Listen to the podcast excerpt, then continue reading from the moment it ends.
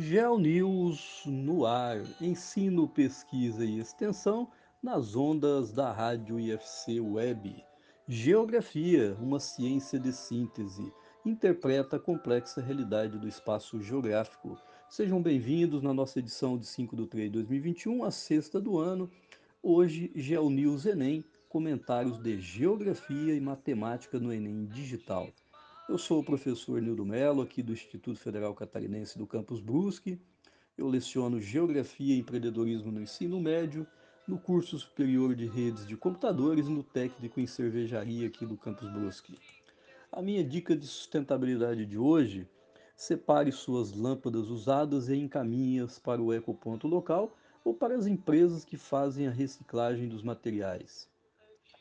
As lâmpadas contêm produtos químicos que contaminam o solo, a água e o ar, se destinadas inadequadamente na natureza. Então separe suas lâmpadas usadas e as encaminhe corretamente para os pontos locais ou para as empresas que fazem a reciclagem desses materiais aí na sua cidade.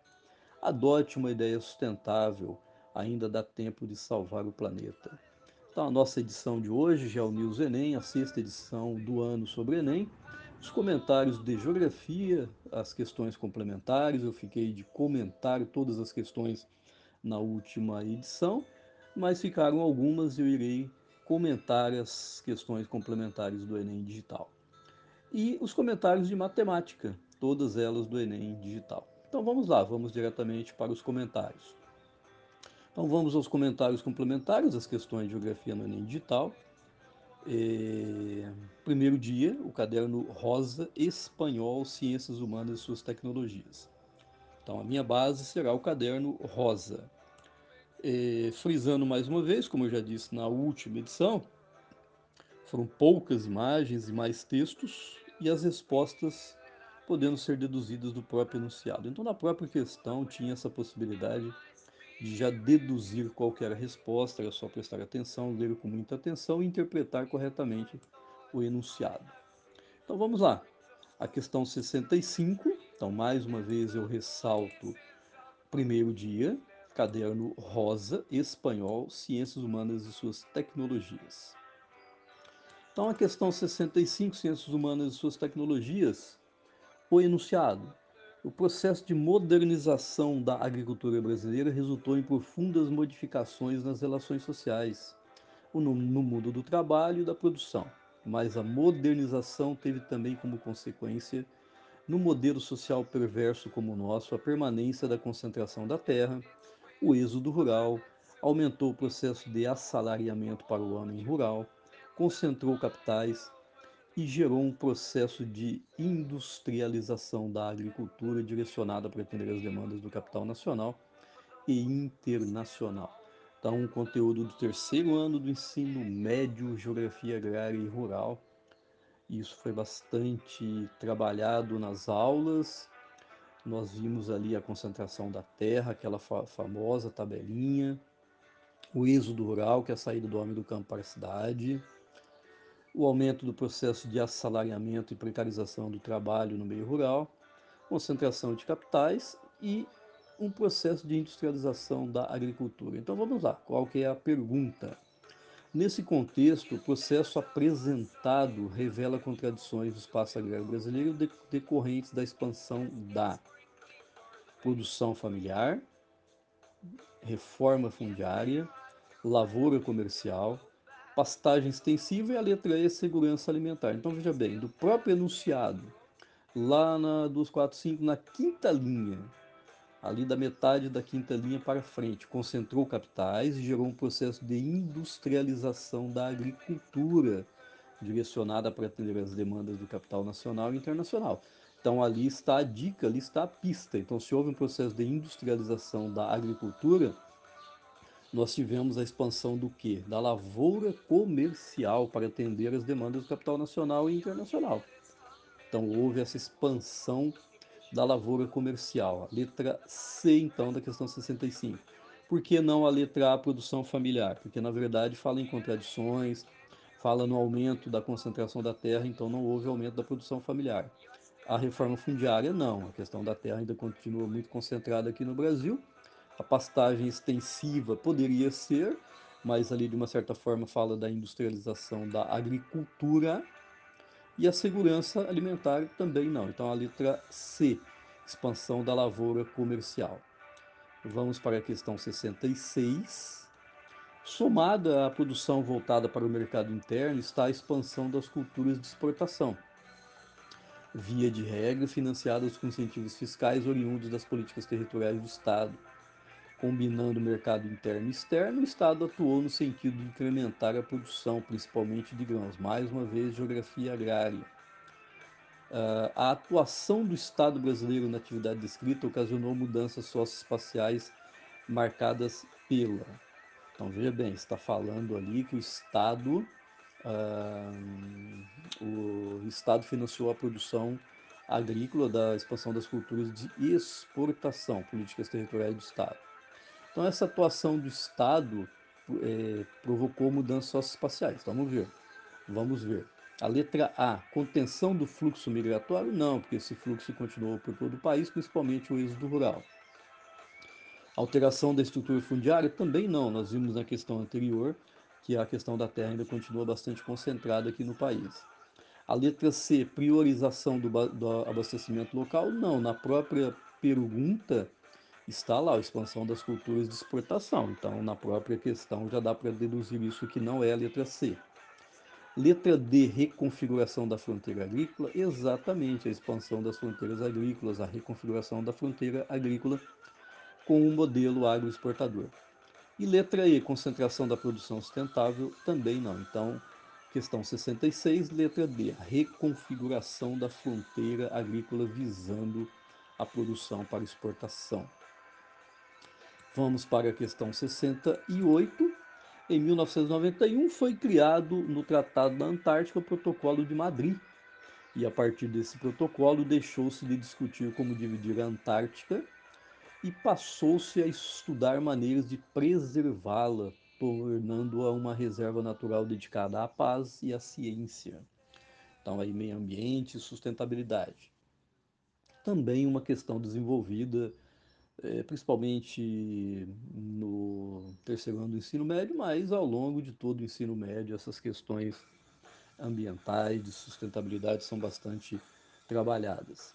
Sobre a apropriação dos recursos existentes na área indicada, esse documento tem sido fundamental para instituir. Então, veja bem, lá na própria questão, está lá na segunda linha. Deixou-se de discutir como dividir a Antártica e passou a estudar maneiras de preservá-la. Ali está a dica. Ali está a pista da resposta. Então, sobre a apropriação dos recursos existentes na área indicada, esse documento tem sido fundamental para instituir. A letra A, ações planejadas para a caça de animais? Não, porque está falando em preservação ambiental.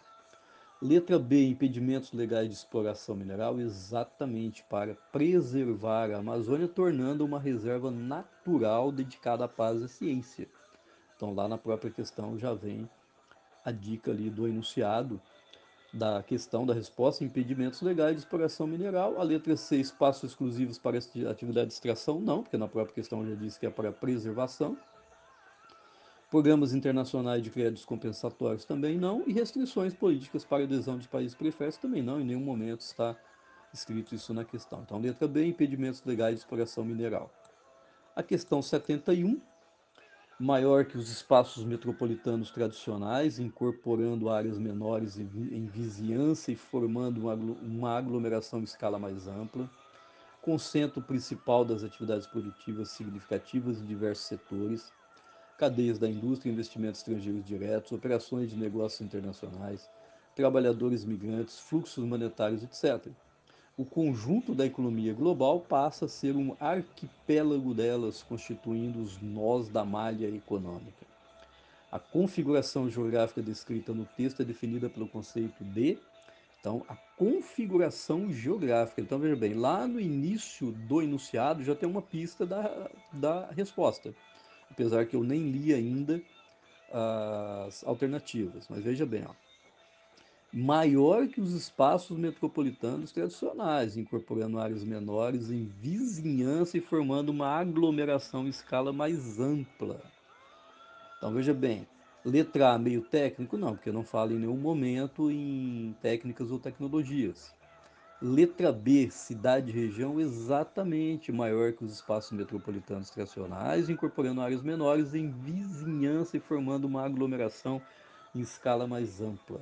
Então, 71 é alternativa B, cidade e região. Letra C, zona de transição, não. Letra D, polo de tecnologia, não. Não falei em nenhum momento em tecnologia. E letra E, paisagem urbana, também não. Então, a letra B na questão 71, cidade e região. As duas primeiras linhas do enunciado já trazem essa indicação. A questão 87. No mundo como o nosso, por um lado marcado pela fluidez do espaço, as questões ligadas à circulação se tornam ainda mais relevantes e com elas a situação de um dos componentes mais emblemáticos dos territórios, seus limites. E é aí que surge um dos grandes paradoxos da geografia contemporânea. Ao lado da fluidez globalizada aparecem também os fechamentos, as tentativas de controle da circulação de pessoas. O texto aborda um paradoxo marcante no mundo contemporâneo e consiste na oposição entre. Então, a oposição entre. Então, oposição, duas coisas diferentes em lados opostos. Então, veja bem ali, ó. Uh, quando fala ali no final da terceira linha. É aí que surge um dos grandes paradoxos da geografia contemporânea ao lado da fluidez globalizada, está falando em globalização, é um tema muito presente no ensino médio. Aparecem também os fechamentos e aí os limites territoriais, as fronteiras fechadas. As tentativas de controle da circulação de pessoas. Então, estão de, se de um lado nós temos a fluidez do capital, desse capital financeiro, a fluidez de mercadorias, de outro lado, nós temos o fechamento das fronteiras, como nós estamos vendo na, na, no caso dos imigrantes chegando à Europa nos últimos anos. E todas aquelas cenas pelos, pelos meios de comunicação. Então, existe um paradoxo, existe uma contradição. Qual é essa contradição? Letra A, blocos supranacionais e ineficiência do transporte. Não, em nenhum momento fala em blocos e nem de transporte. Letra B, livre mercado e construção de barreiras fronteiriças? Sim, aí está a resposta. De um lado, nós temos ali, ó, fluidez globalizada no final da quarta linha. Então, nós temos essa fluidez, essa liberdade de mercado, mas de outro lado, nós temos os fechamentos das fronteiras, as tentativas de controle da circulação de pessoas. Então, no próprio enunciado já se deduz a resposta. Letra B, livre mercado e construção de barreiras fronteiriças. Letra C, tecnologias da informação e desemprego estrutural, isso não é comentado no enunciado. Desconcentração industrial e concentração de capital também não. Redução da pobreza e aumento da desigualdade social também não perpassa ali o enunciado. Então, a letra B, livre mercado, a fluidez globalizada e construção de barreiras fronteiriças os fechamentos. Vamos para a próxima questão, que é a questão 88, que traz um mapa. O mapa tem o título Brasil Regiões com Predisposição à Erosão. É um conteúdo do primeiro ano do ensino médio. Então, nós temos na legenda fraco a moderado e moderado, moderado a forte, forte, forte a muito forte, muito forte, muito forte, extremamente forte, extremamente forte. Então, essa é a legenda. Então, era só verificar a legenda, observar as áreas de localização da erosão no território brasileiro. E aí vinha a pergunta: com base no mapa, a área com maior suscetibilidade natural à ocorrência de erosão no Brasil é a interior da região norte? Não, vocês podem perceber que no interior da região norte, fraco e moderado, e moderado é o que prevalece. Depressão do Pantanal? Também não.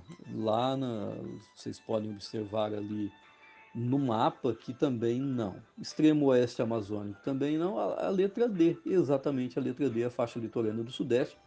Vocês podem perceber ali pela legenda e pela localização no mapa, extremamente forte. E região das matas dos cocais também não. É, uma, é um exercício de mapa, primeiro ano do ensino médio, e também essa questão do solo, da geomorfologia, lá no primeiro ano do ensino médio também. Aqui era só observar a legenda e também daria para deduzir a resposta da própria, do próprio enunciado e da própria legenda do mapa. E a questão 89. A questão 89 texto 1 e texto 2. O texto 1, de modo geral, para a região norte, o fato contundente é a expansão dos padrões motivados pela pecuária. Hoje, as pastagens se estendem com uma frente pecuarista para o interior do Pará, com São Félix do Xingu contabilizando um dos maiores rebanhos do país. E o texto 2, as várzeas dos rios são os principais espaços de aproveitamento para o cultivo de uma lavoura rudimentar dedicada ao consumo local, com produção de pouca extração e baixo nível tecnológico, induzindo a aquisição monetária a complementaridade através da pesca e da extração vegetal. Então veja bem, no texto 1 nós temos ali uma pecuária intensiva, com a região ali São Félix do Xingu contabilizando um dos maiores rebanhos do país, certo? E no texto 2 nós temos ali uma lavoura rudimentar que é complementada com a pesca e extração vegetal. Então também já dá uma pista ali do tipo de é, modelos agrários que está na questão. Então, qualquer questão, de acordo com os textos, observa-se na região norte a coexistência de dois modelos agrários baseados respectivamente no ou na. A. Mercado de exportação e na subsistência? Exatamente. Lá no texto 1, no final da terceira linha, a região de São Félix do Xingu, contabilizando, contabilizando dos maiores rebanhos do país. Então, mercado de exportação. E no texto 2, lavoura rudimentar, complementada pela pesca e pela extração vegetal, o modelo agrário de subsistência. Então, a letra A. Letra B, não. A, a agricultura familiar e na agroecologia, não fala em nenhum momento disso. A letra C, sistema de arrendamento e no agronegócio, também não se comenta isso. E a letra D, produção orgânica e sustentabilidade, também não. E letra E, abastecimento interno e na transumância, também não. Então, letra A, mercado de exportação e na subsistência. Então, aí foi o complemento das questões, dos comentários das questões do Enem Digital. Eu passo agora a entrevistar o professor Marcos Antônio Lima, ele é mestre em matemática pela UFSC, a Universidade Federal de Santa Catarina, e ele irá comentar as questões de matemática do Enem Digital. Então vamos ouvir os comentários muito pertinentes, muito oportunos do professor Marcos Antônio. Olá, meus queridos ouvintes, sejam muito bem-vindos. Estou de volta. Hoje eu vou comentar a prova digital do Enem, né, a prova de matemática. Meu nome é Marcos Lima, eu sou professor de matemática do IFC Campus Brusque e eu trouxe algumas sugestões né, relativas à prova, algumas observações e nós vamos resolver algumas questões também contidas na prova de matemática do Enem Digital. É, da mesma forma que eu coloquei algumas observações para os alunos que fizeram a prova escrita do Enem, impressa, né? Eu também gostaria de colocar algumas observações para vocês que fizeram a prova digital. É, eu sempre sugiro que resolvam provas anteriores de matemática, né, para que você treine o tempo que você gasta para resolver a prova, para você adaptar o seu corpo, né, a trabalhar com um número grande de questões, que são 45 questões, e não ser né, vencido pelo cansaço, porque a prova do Enem em si não é tão complexa, mas ela é bem contextualizada, como nós já havíamos conversado né, na, na nossa sugestão aí da prova impressa. É, são muitas questões que o aluno ele tem que ler, interpretar, tirar as informações. Então, eu acrescento aqui que é muito importante que vocês treinem, treinem muito. Questões extensas, questões curtas, para você não ser vencido pelo cansaço. Tá certo? É um apanhado geral, a prova do Enem é, digital não exigiram muita fórmula, né? Ela buscou mais é, questões lógicas, questões de porcentagem, questões de função também caiu muito. Então, é o contrário da prova impressa, que nós tivemos ali quatro, cinco questões que exigiam fórmulas, né, de cilindro e assim por diante, é, essa prova não, essa prova ela exigia mais interpretação e conhecimento de alguns pontos específicos da função de segundo grau, né, da montagem da função de segundo grau principalmente, é, porcentagem e também gráfico. Ela exigiu ali uma análise de gráfico, né, de vários é, ângulos ali. Seria um gráfico que representava taxa, outro gráfico que representava eh, porcentagem. E é muito importante que vocês tenham essa, essa visão de saber diferenciar né, eh, as informações que estão contidas nos gráficos. Tá certo? Eu vou resolver hoje, pessoal, a prova amarela, tá? Então eu vou falar do enunciado e aí o aluno que tiver com uma, ou, né, uma prova de outra cor possa identificar a questão, tá? Eu vou resolver a questão 139 da prova amarela. O enunciado é o seguinte: em um país, as inflações, as infrações de trânsito são classificadas de acordo com sua gravidade. Infrações dos tipos leves e médias acrescentam respectivamente 3 e 4 pontos na carteira de habilitação do infrator, além de multas a serem pagas. Um motorista cometeu cinco infrações de trânsito. Em consequência, teve 17 pontos acrescentados em sua carteira de habilitação. A pergunta é a seguinte: qual é a razão entre o número de infrações do tipo leve e o número de infrações do tipo média cometidas por esse motorista. É, você pode observar que ele deu duas informações para você. Ele deu as infrações do tipo leve e tipo média. Do tipo leve é três pontos cada uma. Do tipo média são quatro pontos cada uma. Então, o total de pontuação que você vai ter aí da sua carteira é três vezes o número de infrações leves, então eu vou colocar 3L mais 4 pontos, que é 4 vezes o número de infrações médias. Eu vou colocar 4M. É um total de quantos pontos? Ele deu para você, ele teve 17 pontos na sua carteira. Então ficou 3L mais 4M igual a 17, certo? Além disso, ele falou que ele cometeu cinco infrações. Então, um total de infrações leves somada com um total de infrações médias resultaram aí em 5. Então ficou L mais M igual a 5. Você ficou com um sistema linear.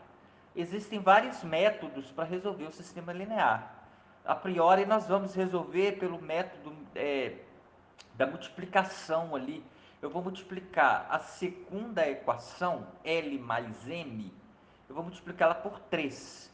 Aí eu vou repetir a equação de cima, que é a primeira que eu montei, 3L mais 4M igual a 17, e na parte de baixo eu multipliquei por 3, ficou 3L mais 3M igual 3 vezes 5, 15, igual a 15, certo? Eu vou diminuir pelo da subtração a equação de cima pela equação de baixo. 3 L's menos 3 L's você cancela. 4M's menos 3M's ficou M. 17 menos 15 ficou 2. Então, ele cometeu duas infrações média. Aí, nós temos anteriormente que L mais M é igual a 5. Substituindo, L é igual a 5 menos 2. Então, L deu 3. Então, três infrações leves que ele cometeu. Aí ele pediu a razão, ele pediu a razão entre a infração leve pela infração média. A leve é 3, a média é 2, ficou 3 sobre 2, letra B, a resposta certa. Ok? Nós vamos resolver também a questão de número 141 a questão de número 141 da prova amarela tem o seguinte enunciado: segundo indicação de um veterinário, um cão de pequeno porte nos dois primeiros meses de vida, deverá ser alimentado diariamente com 30, 50 gramas de suplemento e tomar banho quatro vezes por mês. O dono de um cão de porte né, é, pequeno, seguindo essas orientações, utilizou no primeiro mês os produtos de determinado pet shop e os seus preços representados no quadro abaixo. O preço do suplemento é R$ 8,00 um pacote de 500 gramas e o banho é R$ 30,00 cada banho. No mês subsequente, o fabricante reajustou o preço do suplemento, que nesse pet shop passou a custar R$ 9,00 o pacote de 500 gramas. Visando manter o mesmo gasto mensal para o dono do cão, o gerente do pet shop decidiu reduzir o preço do banho. Para efeito de cálculo, considere um mês como 30 dias, tá? Ele fala o seguinte: nessas condições, o valor unitário do banho passou a ser quantos reais? Então vamos analisar o exercício, tá? O cão ele tem que ser alimentado por dia com 50 gramas, né, do suplemento. E ele tem que tomar quatro banhos por mês, certo? Então a gente tem 50 gramas por dia. Ele pediu para identificar ali que o dia, um mês tem 30 dias, então 50 uhum. vezes 30 vai dar 1.500 gramas, certo? Por mês que ele vai gastar. E o banho são quatro banhos por mês, certo? E aí ficou 30 reais o banho, 4 vezes 30, 120 reais, ok? É, no suplemento, nós encontramos aí 1.500 gramas por mês. No quadro fala o seguinte, que é R$ 8,00 o pacote de 500 gramas. Se são 1.500, cada pacote tem 500, 1.500 dividido por 500, eu vou precisar de três pacotes, certo? Três pacotes de 500 gramas. E cada pacote é R$ reais. Então, 3 vezes 8, 24 reais. Então, ele vai ter 24 reais de suplemento que ele vai gastar, mais o banho, 120 reais. Então, um total de 144 reais que vai né, ter como gasto. E aí a gente vai para a próxima informação. No mês subsequente, o fabricante reajustou o preço. E aí passou a ser R$ reais cada pacote de suplemento, certo? E visando manter o mesmo gasto mensal, qual que é o mesmo gasto mensal? Os 144 reais que nós achamos ele decidiu diminuir o preço do banho, ok? Então o que, que a gente vai fazer agora? O suplemento não é R$ reais mais, o suplemento é 9. Então 9 vezes. Nós já sabemos que ele gasta três pacotes, nós fizemos a conta anteriormente. E aí vai ficar 9 vezes 3, 27, certo? Mais ele toma quatro banhos, então quatro vezes o preço de cada banho. O banho não é 30 reais mais, porque houve alteração no preço do suplemento. Então eu vou colocar uma letrinha B para representar o preço do banho.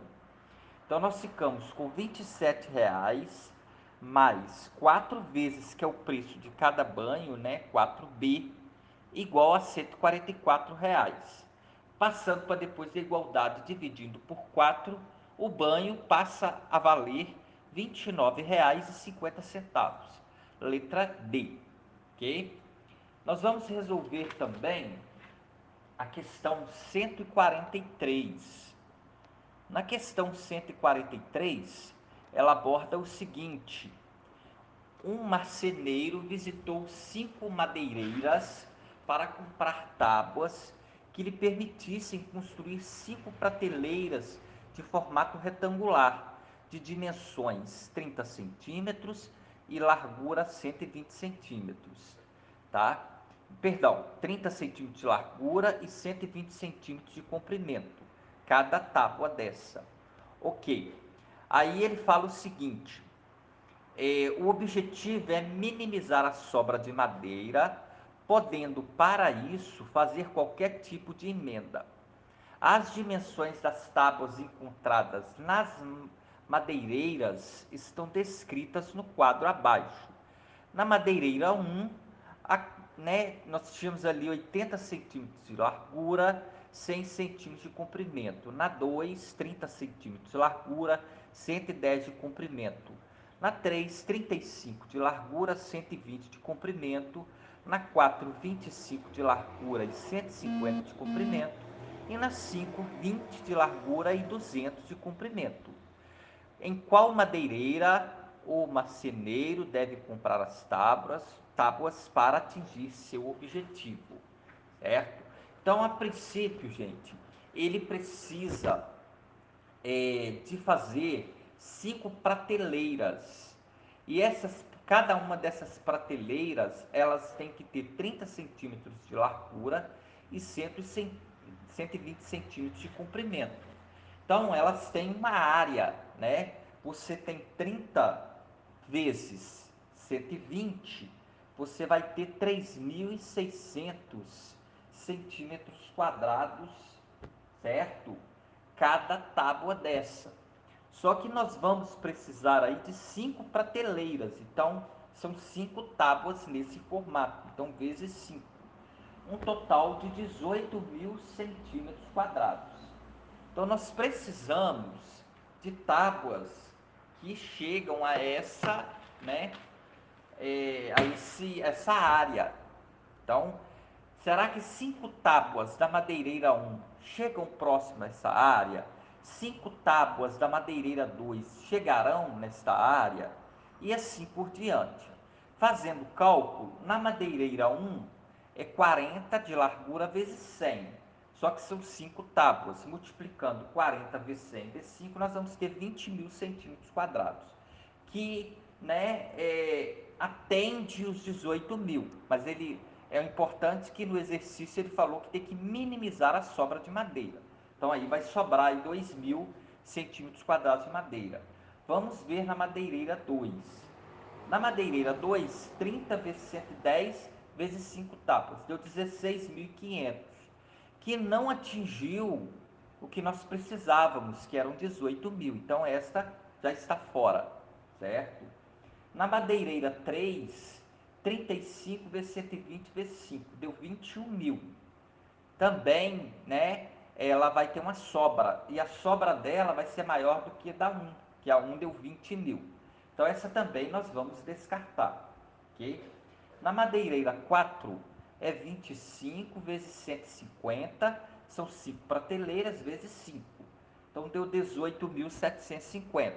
Essa foi a mais próxima, por enquanto, da 18 mil. E na madeireira 5, 20 vezes 200 vezes 5. E aí nós obtivemos 20 mil, certo?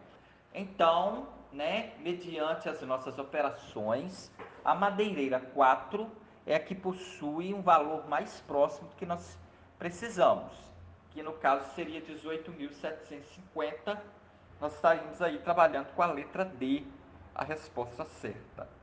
Tá bom? Nós vamos resolver agora a questão 144. A questão 144 fala o seguinte: Na central nuclear de Angra dos Reis, os resíduos produzidos em duas décadas de operações somam quase 446 toneladas de combustível usado que permanecerá radioativo durante milhares de anos. O IBAMA condicionou o início da operação é, como Angra 3, previsto para 2014, a aprovação de um projeto é, de depósito definitivo. A Comissão Nacional de Energia Nuclear se comprometeu a apresentar até 2010 um modelo de depósito para armazenar o lixo radioativo por 500 anos em vez de milhares de anos. Supondo que a taxa de produção de combustível permaneça constante e que seja necessário certo volume V para o armazenamento das 446 toneladas já produzidas, qual é o volume mínimo aproximado que um depósito deve ter para armazenar o lixo radioativo produzido em 500 anos? Então vamos fazer por parte, tá? Seguinte, ele disse que em 20 anos, né, em duas décadas, produziram aí 446 toneladas. Então, em 20 anos, 446 toneladas. No exercício aí, nas informações, ele quer que fica armazenado durante 500 anos. Então, 500 anos vai ter X. Fazendo aí uma regrinha de 3, você vai ter X igual a 11.150, certo? Que a gente vai ter 500 vezes 446 vai dar 223 mil, dividido por 20 anos, vai dar 11.150. Ok, mas essa não foi a pergunta do exercício. Nós achamos o x, esse x ele está debaixo de 46, que representa toneladas. certo? Agora ele continua ali no, falando para nós o seguinte: é, se caso certo volume V armazena 446 toneladas, então V armazena 446. Nós havíamos achado quantas toneladas? Nós achamos 11.150 toneladas. 11.150 é X multiplica cruzado. Aí você vai ter 446x é igual a 11.150v. Aí você pega 11.150v e divide né, pelo 446. Dividido por 446, você vai ter 25v. Muito cuidado, que esse exercício foi uma pegadinha aí. Muitos alunos achou 11.150 foi lá e marcou. A pergunta não foi essa. Ele falou o seguinte: ele perguntou o volume que né, o depósito consegue armazenar. Ele não perguntou o volume produzido né, durante 500 anos. Muito cuidado com isso, tá bom? Então nós ficamos aí com a letra A, 25V, certo? Vamos resolver agora a questão é, 147. Na questão 147, ele fala o seguinte, que um fazendeiro possui uma cisterna de 10 mil litros e ele resolveu ampliar a captação de água né, para encher essa cisterna e aí ele deu as informações para você, que o índice pluviométrico é igual a 400 milímetros certo? E além disso, ele disse que o índice pluviométrico é o volume dividido pela área, tá? Então o I é o índice pluviométrico, eu coloquei 400, igual o V é o volume da cisterna, 10 mil litros, certo? E o A é a área abrangente, que vai precisar ali, né? É a área de captação, ok? Aí o que, que a gente vai fazer? multiplicar cruzado. A área de captação, para né, atender essas condições do índice pluviométrico e a capacidade aí da cisterna, a área de captação deveria ser 25 metros quadrados, ok? Ele falou para você também no exercício anterior, anteriormente que a área de captação da água da chuva era um retângulo de 3 metros de largura e 7 metros de comprimento. Então, essa área de captação tinha 3 vezes 7, tinha 21 metros quadrados só. Então, quanto que deveria aumentar? Ó? Quantos metros quadrados deveria aumentar essa área de captação? Para atender essa condição, deveria ser 25. Como era 21, então aumentaram 4. Letra C. Que 4 eh, metros quadrados aí, serão necessários para aumentar essa área de captação para atender as condições desejadas. Tá certo? Nós vamos fazer a 148 também. A 148 é um gráfico, né? O gráfico mostra o resultado do balanço financeiro, né, mensal de uma empresa ao longo de um ano. E aí ele deu é, os valores aí né, no, nas, no gráfico de barra. Na verdade é o gráfico de coluna, né, pessoal? É, em quantos meses o resultado do balanço financeiro da empresa ficou abaixo da média mensal nesse ano, certo? Então, janeiro teve aí um, um balanço negativo de menos 0,6, em fevereiro 0,2, em março 0,8, em abril 0,4, em maio menos 0,2 e assim por diante, tá? O que, é que nós vamos fazer? Ele quer a média.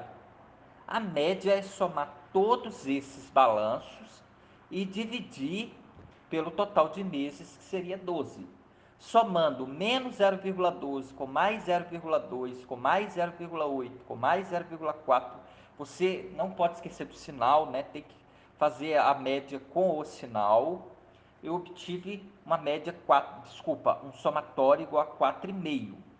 Dividido por 12 meses, a média deu 0,375, certo? A pergunta foi o seguinte: quantos meses o balanço ficou abaixo da média. Então, nesse gráfico de coluna, cada, cada um dessas colunas, quais ficaram abaixo de 0,375? O mês de janeiro, né? O mês de fevereiro também, o mês de maio também ficou, o mês de junho também ficou, o mês de agosto ficou, o mês de setembro também ficou, ok? E aí você obteve também o mês de julho, ficou também abaixo. Então você teve um total de sete meses. E aí nós ficamos com a resposta letra B, sete meses. Ok? Nós vamos fazer também a questão 156. Na questão 156, ele fala o seguinte: eh, nós temos ali uma equação, uma função, né, que representa o lucro, tá? Eh, essa função, ela fala o seguinte, olha só. Eh, vamos pegar um, um, o exercício para a gente entender melhor. O, enunciado do exercício começa assim, ó, para quem está acompanhando aí, uma empresa de chocolates consultou o gerente de produção e verificou que existem cinco tipos de barra de chocolate. Aí deu a barra 1, a barra 2, a barra 3, a barra 4 e a barra 5, certo?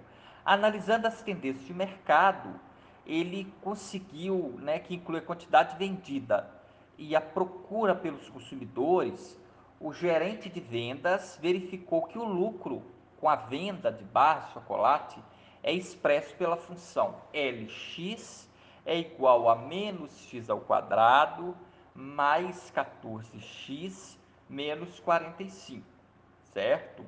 Onde x é o preço e né, o preço da barra de chocolate.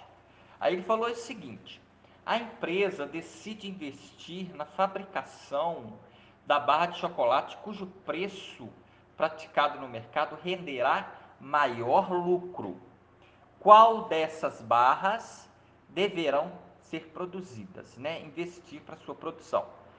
Pessoal, ele deu uma equação de segundo grau, né? na verdade é uma função do segundo grau. Lx é igual a menos x ao quadrado mais 14x menos 45, tá?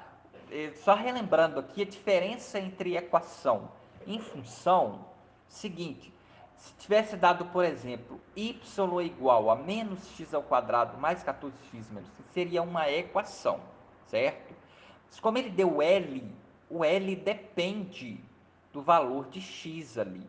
Então, ele está em função de x. Por isso que ele é uma função. Então, Lx é igual a menos x ao quadrado mais 14x menos 45. Quem tinha conhecimento ali, gente, de máximo e mínimo, resolvia essa questão com dois minutinhos. É você usar o vértice da parábola. Se é uma parábola voltada para baixo, que o x ao quadrado está negativo, e qual é a fórmula do vértice de uma parábola? x vértice é menos b sobre 2a. O, o a é menos 1, o b é 14. Então você faz menos 14 dividido por 2, que multiplica menos 1. Então ficou menos 14 dividido por menos 2, igual a 7, que seria a barra 4 aí. A resposta certa seria a letra D, certo? Nós vamos fazer mais um exercício aí, nós temos mais dois minutinhos. Eu vou fazer o 159, que é matrizes, tá? Na questão 159, gente, ele fala que uma empresa avaliou cinco aparelhos celulares T1, T2, T3, T4 e T5, mais vendidos no último ano. E aí ele diz o seguinte, nos itens de câmera, custo-benefício, design, desempenho da bateria e a tela, que são representados por I1, I2, I3, I4 e 5. A empresa atribuiu nota de 0 a 10 para cada item avaliado e organizou ali na matriz. Aí agora vem a parte principal, que o aluno tem que ter muito cuidado para ele não confundir. Se ele trocar os dados, infelizmente vai encontrar a alternativa errada. Ele disse que o aparelho TI, certo? Então, nós lembra, lembrando aí, nós deveríamos lembrar que I representa linha e J é coluna. Então, os aparelhos estão colocados nas linhas. E aqueles itens, câmera, custo-benefício, são as colunas. Por isso que tem que tomar cuidado. Se você trocar, colocar o aparelho na coluna e aqueles itens nas linhas, infelizmente você vai encontrar o resultado errado. Então, na primeira linha, nós temos 6, que é a nota dada aí para a câmera, 9, que é a nota dada custo-benefício, 9, que é o design, 9, que é o desempenho da bateria, e 8, que é a tela. Somando tudo aí, deu 41. Para o 2, o T2, soma 9 mais 6 mais 7 mais 8, mais 10 deu 40, o T3 deu 44, o T4 deu 45 e o T5 deu 42. Então, o maior que somatório, nós tivemos a letra D, igual a 45. Tá certo, meus queridos ouvintes? Muito obrigado pela atenção de vocês. Espero ter contribuído, né, tirado algumas dúvidas e desejo sorte para vocês que irão fazer o Enem, que fizeram o Enem, que estão estudando para concurso, deixo aqui minha, sempre minha sugestão. A prática né, é muito importante. Quanto mais você praticar, mais você vai acostumar o seu corpo, mais você vai controlar o seu tempo e também a sua ansiedade na hora das provas. Um grande abraço para vocês e tudo de bom.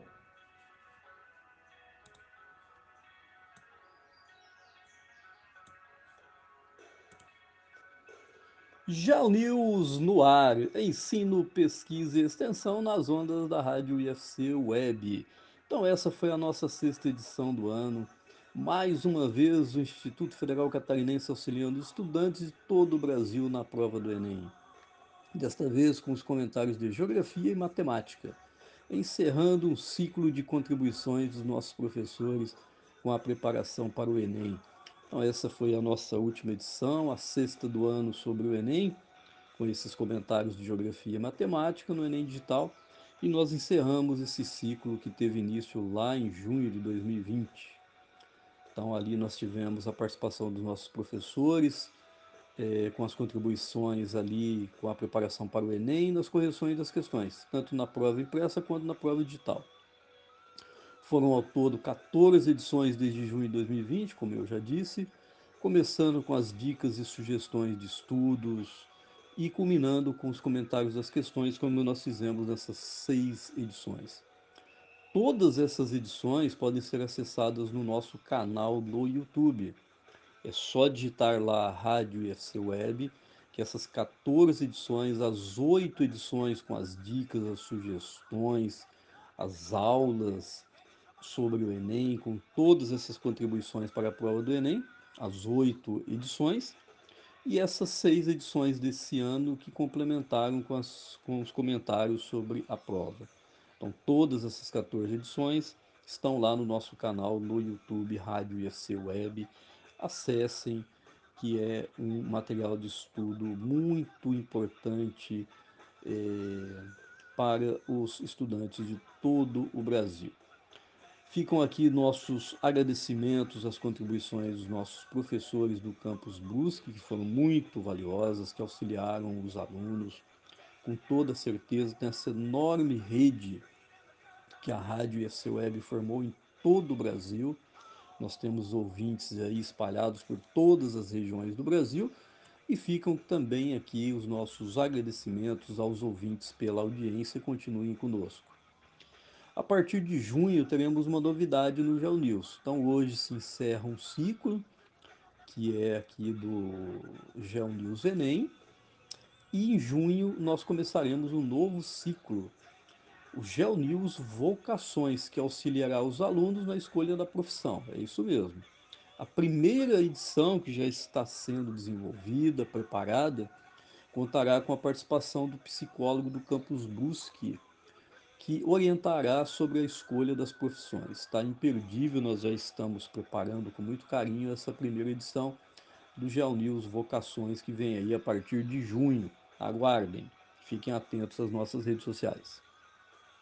Nós voltaremos no dia 22 de 3 de 2021, comemorando o Dia Mundial da Água. É uma segunda-feira, então geralmente o GeoNews é nas sextas-feiras, mas essa data muito especial, o Dia Mundial da Água, numa segunda-feira, excepcionalmente o GeoNews nessa data. No, nesse GeoNews de 22 do 3, no Dia Mundial da Água, nós vamos apresentar discussões sobre sustentabilidade, principalmente a situação desse recurso natural indispensável à vida no planeta. Então teremos aí os nossos convidados, nossos entrevistados, que irão discutir todas essas questões sobre meio ambiente, sustentabilidade, a questão hídrica, entre outras. Fiquem atentos às nossas redes sociais, acompanhem nossa programação no nosso site, no nosso blog. Temos programas muito interessantes e músicas variadas. Fiquem atentos então às nossas redes sociais. GeoNews no ar. Ensino, pesquisa e extensão nas ondas da Rádio IFC Web. Obrigado pela audiência e até breve.